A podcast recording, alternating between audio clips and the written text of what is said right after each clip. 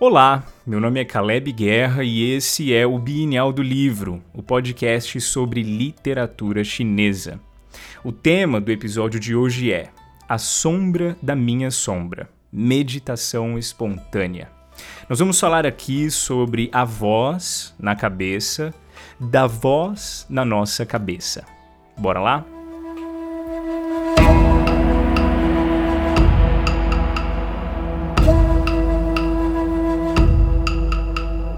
A história de hoje conta que um dia a sombra da sombra de um homem puxou papo com a sombra dele. E eu sei que é confuso, mas tenta ficar aqui comigo. A sombra da sombra desse homem tem um nome aqui nessa história. No texto, o autor a chama de Wang Liang. Wang Liang então vira para a sombra de um homem e diz o seguinte: Sombra, vem cá. No momento você anda, no outro você para. No momento você senta, no outro você se levanta. Você não tem vontade própria, não? E a resposta da sombra é importantíssima. Ela diz o seguinte: Isso acontece porque eu tenho onde me apoiar, não é? Por isso eu faço assim. E aquilo onde eu me apoio também tem em que se apoiar. E é por isso que ele faz dessa forma, não é? Por acaso eu me apoiaria nas escamas de uma serpente ou nas asas de uma cigarra? E aquilo em que eu me apoio, como vai saber o porquê ele se apoia em que se apoia? E como vai saber o porquê não se apoia onde não se apoia? Bom, a gente tem aqui uma história bastante confusa, mas alguns pontos importantes para entendê-la melhor. O nome dessa história é Wang Liang Pergunta a Jin. Jin é a palavra que usamos hoje em mandarim para paisagem ou cenário. Mas é de consenso que naquela época ela significava também sombra. Até porque a palavra que usamos hoje para sombra traz o caractere de Jin no meio ali, mais um radical ao lado. Mas nós temos um caminho aqui diferente para percorrer até firmarmos a nossa ideia sobre o que exatamente seria o Wang Liang, vulgo a sombra da sombra. Primeiro vamos lá. Por que é que eu estou chamando o Wang Liang de a sombra da sombra? Bom, Motivo número um é porque é muito mais fácil começar a história dessa forma e depois expandir a discussão e o significado sobre ela. Dois, porque a maioria dos comentaristas antigos dessa história também fizeram comentários chamando Wang Liang de a sombra da sombra.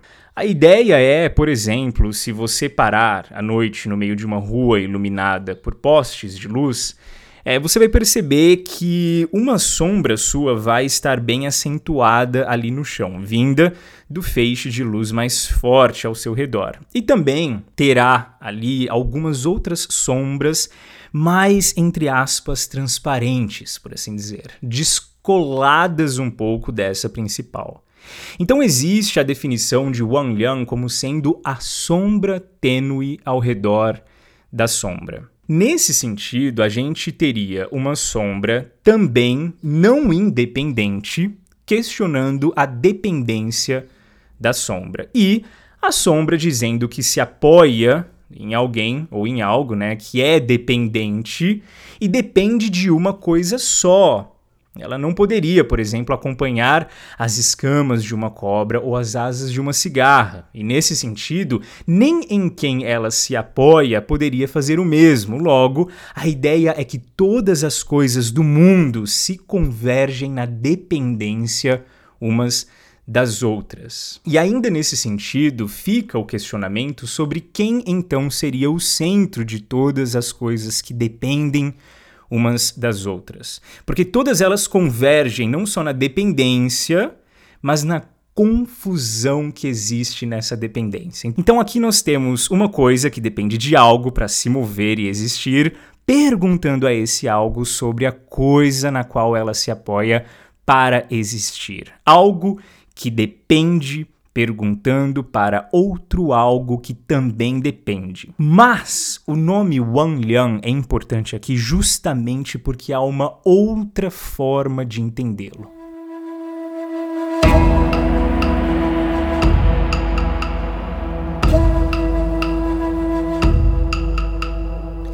Se você colocar os dois caracteres de Wanliang, ambos dentro do radical de Gui, que significa em mandarim fantasma, espírito, ou aparição, ou até mesmo demônio, a pronúncia fica a mesma e aí temos uma palavra que aparece várias vezes em escritos antigos, tão antigos quanto essa história.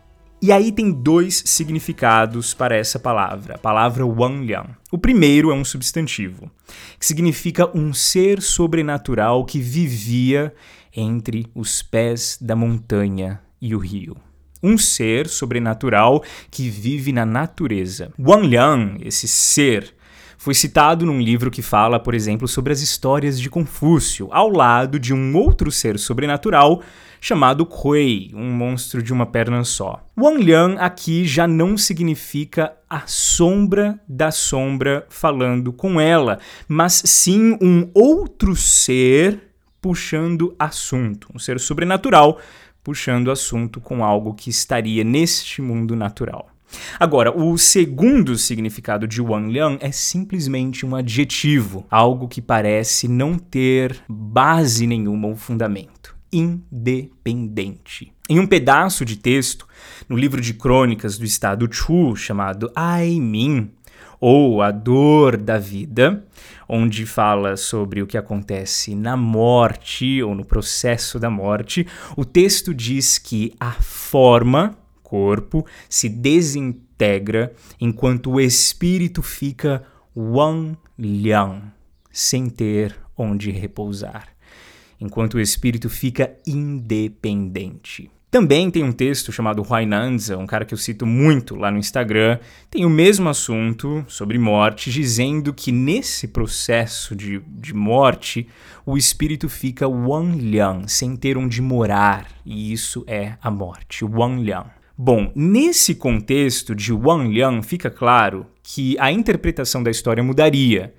Aqui nós não temos a história de algo que depende, questionando outro algo que também depende. Nós temos aqui uma versão completamente diferente. Um ser completamente independente de outro ser, questionando aquele que depende do porquê ele depende.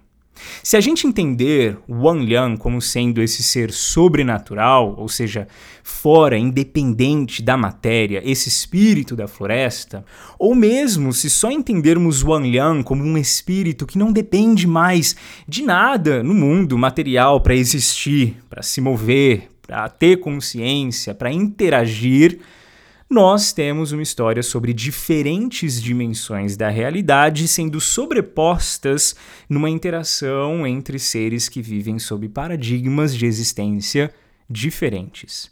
Bom, nesse sentido, a história então é sobre Wang Liang demandando uma explicação da sombra do porquê tudo que ela fazia era dominado por outro ser, nesse caso, o corpo, a forma de alguém. A sombra era dependente. E talvez Wang Liang já não fosse, ou achava que não era. E de acordo com essa segunda forma de entender Wang Liang, pelo menos ela mesmo não acreditava que era dependente, ela acreditava que era livre. O Wang Liang era independente, era neutra, era uma existência que estava fora desse processo de conversão e dependência. Talvez Wang Liang realmente acreditava que ela era a sombra independente que a sombra tinha. Uma sombra que não dependia do corpo no qual a sombra se apoiava para existir por ali, nos arredores dos dois.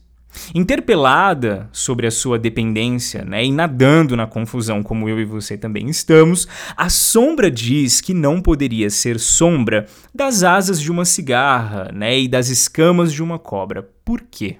Porque ambas as coisas, tanto a asa de uma cigarra quanto as escamas de uma cobra, são transparentes, colocadas entre o sol né, e o chão, ou entre uma lamparina e o chão e uma parede, elas não têm uma sombra muito forte. Dependendo, inclusive, da intensidade da luz, a sombra fica muito tênue no chão ou na parede, quase inexistente ou, como eu gosto de dizer, quase imperceptível. Nesse caso, nós teríamos a sombra, então ensinando a Wang Liang o seguinte: se nem a quase falta de sombra que existe da asa de uma cigarra e das escamas de uma cobra são independentes delas, quanto mais Wang Liang. Mesmo imperceptível aos olhos, tudo o que existe, tanto nesse mundo como em algum outro, depende de todo o resto e se apoia em todo o resto, inclusive a consciência que pensa ser livre como Wang Liang. Natural com natural, sobrenatural com sobrenatural, natural com sobrenatural e sobrenatural com natural. Wang Liang, enquanto espírito independente, entre aspas, ou ser sobrenatural, que já não depende de nada físico ou material para existir e conversar, leva a invertida da sombra, que diz que todas as coisas se apoiam em algo e que elas existem todas anexadas e ligadas a algo mesmo, se a ligação for tênue ou até mesmo imperceptível.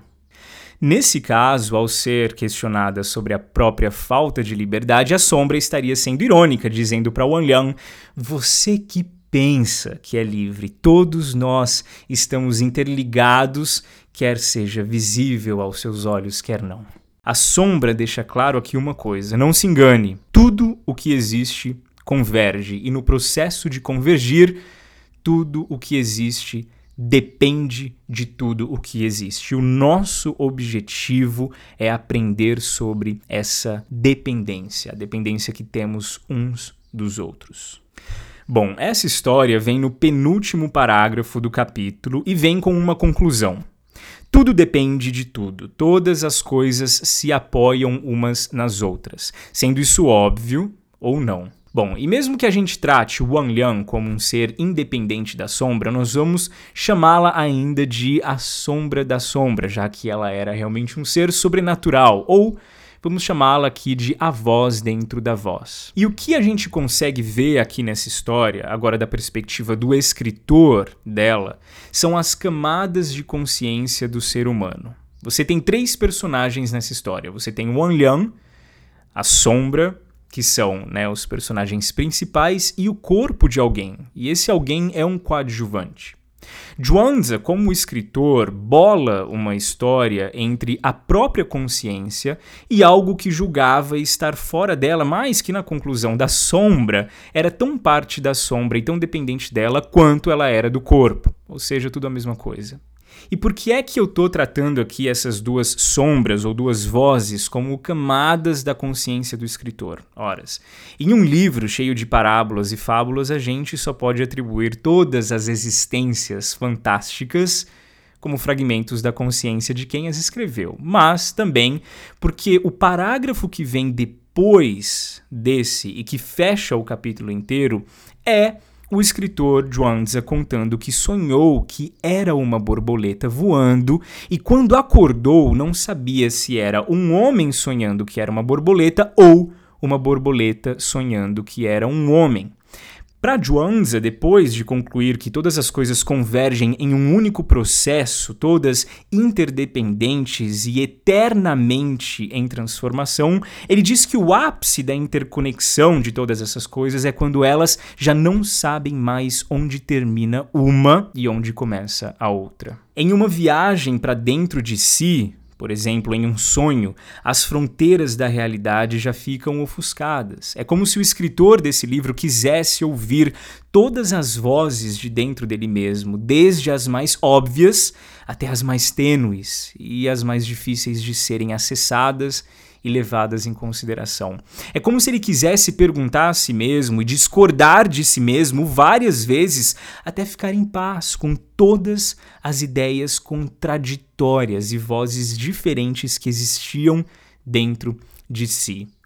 Zhuangzi havia feito as pazes com todas as sombras e as vozes boas de dentro dele mesmo, aquelas que faziam ele se confundir, por exemplo, com uma borboleta, sonhando que era um ser humano. Olha que coisa maravilhosa.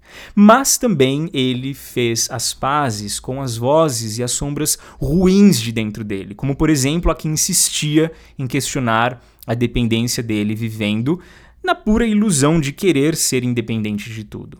Vozes que se contrapunham entre si dentro de Zhuangzi eram bem-vindas nesse palco de discussão, nessa loucura que a gente está vendo. Sendo a sombra da sombra ou um ser sobrenatural, ou um demônio, enfim, as vozes que residiam no mais profundo do ser de Zhuangzi encontravam manifestações artísticas de acolhimento de uma forma muito natural para que ele pudesse conversar com todas elas. Agora, uma possível discussão entre você e a parte mais sombria de você, que vive na ilusão de se tornar independente de você, esse tipo de campo de ideias não é para qualquer um, não. Jones acreditava que todas as vozes no universo, as da claridade e as vozes da escuridão, estavam niveladas em sentido e em busca. E ele não tinha medo de nenhuma delas. Todas elas, e esse capítulo todo é sobre isso, o levavam a possibilidades infinitas de quem ele poderia ser em uma só vida. Mas nem todo mundo enxerga dessa forma. Eu fiz uma enquete, por exemplo, lá no Instagram, perguntando se as pessoas têm medo delas mesmas. E 48% das que responderam disseram que sim. E perguntei também se, caso a sombra da própria sombra ou a parte mais escura delas mesmas quisesse falar com elas, se elas responderiam. E 25% disse que não. Nem todo mundo para para escutar as vozes que se expressam perdidas dentro de suas cabeças. E às vezes, quando a gente para para escutá-las, a gente simplesmente não gosta do assunto que se desenrola. E eu vou contar aqui para você agora, ouvinte do Bienal, uma outra história. Na verdade, eu já contei ela aqui no podcast uma vez, então ela é curtinha, tem três minutos. Eu vou somente resgatar o áudio aqui e se prepare porque ela é um conto de terror, mas tem muito pra gente aprender com ela. Tang Jingxuan era um gênio da vila onde ele morava. Ele praticava uma técnica de meditação e respiração todos os dias, e nem o verão mais quente ou o inverno mais congelante o impediam de praticar. Depois de desenvolver a técnica por vários meses, ele se sentiu muito bem com os resultados. Até que um dia, sentado de pernas cruzadas, ele ouviu um som baixo em seu ouvido, parecido com o som de uma mosca mas que claramente dizia: Podemos nos ver? Ele abriu os olhos de repente e não ouviu mais nada. Então fechou novamente os olhos e continuou respirando calmamente no exercício da meditação. E então ele escutou o mesmo som. Ele ficou feliz ao pensar que esse som poderia ser fruto dos seus últimos meses de meditação profunda. Então, a partir daí, todos os dias, quando ele se sentava para a prática de respiração, ele começou a abrir os olhos para ver se conseguia enxergar alguma coisa perto dele. Um dia, como esperado, ele ouviu novamente: Podemos nos ver? Um som baixo, mas agudo e persistente. Então, finalmente, ele respondeu: Sim, podemos nos ver. Rapidamente, o som aumentou e se tornou insuportável, até que ele sentiu algo saindo de dentro do seu ouvido. Abriu os olhos devagar e viu um ser pequeno, de uns 10 centímetros, com uma aparência sinistra e monstruosa, tão feio e repulsivo que parecia um demônio, apesar de ter corpo de uma pessoa. Essa coisa caiu do seu ouvido e dava voltas no chão do quarto. Então ele se sentiu perturbado, mas decidiu esperar e ver se essa criatura sofreria algum tipo de transformação. Enquanto ele a olhava, ele escutou o vizinho no portão que o chamava para pedir algo emprestado. E assim que a criatura escutou a voz do vizinho, ela entrou em pânico e começou a correr descontroladamente em volta do quarto, como se fosse um rato atrapado. O pequeno gênio da vila então, de repente, começou a delirar e sentiu como se a sua alma tivesse se perdido no chão. E ele não conseguiu mais achar a criatura monstruosa. Depois disso, ele enlouqueceu. Chorava sem parar dia e noite. Sua família comprou vários medicamentos e ele foi tratado pela metade de um ano, até que conseguiu começar a se sentir melhor.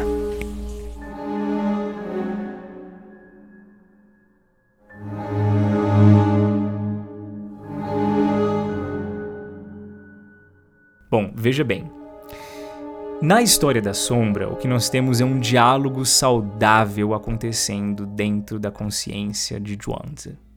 Nós temos algo que inclusive gerou uma produção literária, uma experiência que não o deixou alucinado, nem louco, nem assustado. Mas nessa história nós temos uma outra conclusão. Ele fica meditando durante meses ali o gêniozinho e essa experiência o leva à loucura.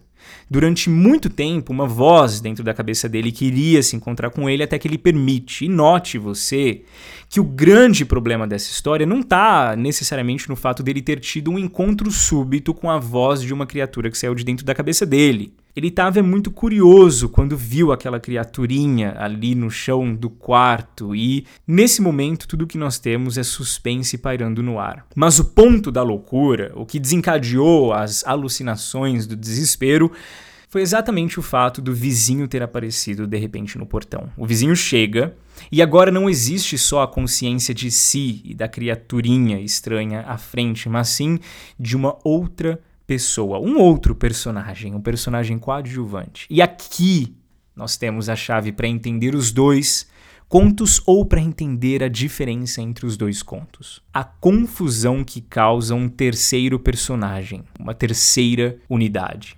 Na história das sombras, quando a sombra responde ao Wang Liang, o fim da fala dela é ela trazendo o personagem coadjuvante sobre a mesa. Na história da sombra, da consciência que para para conversar e entender um ser obscuro ali da floresta, de dentro dela mesma, nós vemos a confiança de quem está presente, tirando conclusões e lições dessa interação. Já no conto de terror da pessoa no ouvido, nós temos os dois personagens principais enlouquecendo com a possibilidade de um terceiro personagem entrar em cena. Por quê? Simplesmente porque no processo de meditar espontaneamente, buscando ir mais a fundo de quem são, algumas pessoas lidam melhor com interações inesperadas, com vozes inesperadas. Outras pessoas nem tanto. Às vezes a gente até aguenta a voz mais obscura de nós mesmos ou os nossos próprios demônios na nossa frente nos confrontando, mas a ideia de uma outra pessoa ver essa parte de nós é tão assustadora que a gente simplesmente não consegue conceber um mundo onde isso seja possível acontecer. A loucura, então, aqui nesse caso, vem como uma opção à exposição. O nosso monstro interior que sai de nós e quer proclamar independência é tão abjeto que se num primeiro momento a gente sente curiosidade e desejo de interação, num segundo momento nós nos perdemos completamente alucinados na possibilidade desse nosso monstro interior ser visto por alguma outra pessoa. Todos nós temos sombras, né? Todos nós temos incontáveis vozes dentro da nossa consciência buscando expressões artísticas para vir à tona. Mas nem todo mundo lida muito bem com essas interações. Faz parte de uma consciência limpa e de um ser maduro saber não enlouquecer quando expostas estiverem suas pequenas centenas de insanidades. Faz parte de seres que buscam a verdade e colocar todas as possibilidades na mesa quando confrontados ali nos limites de suas consciências.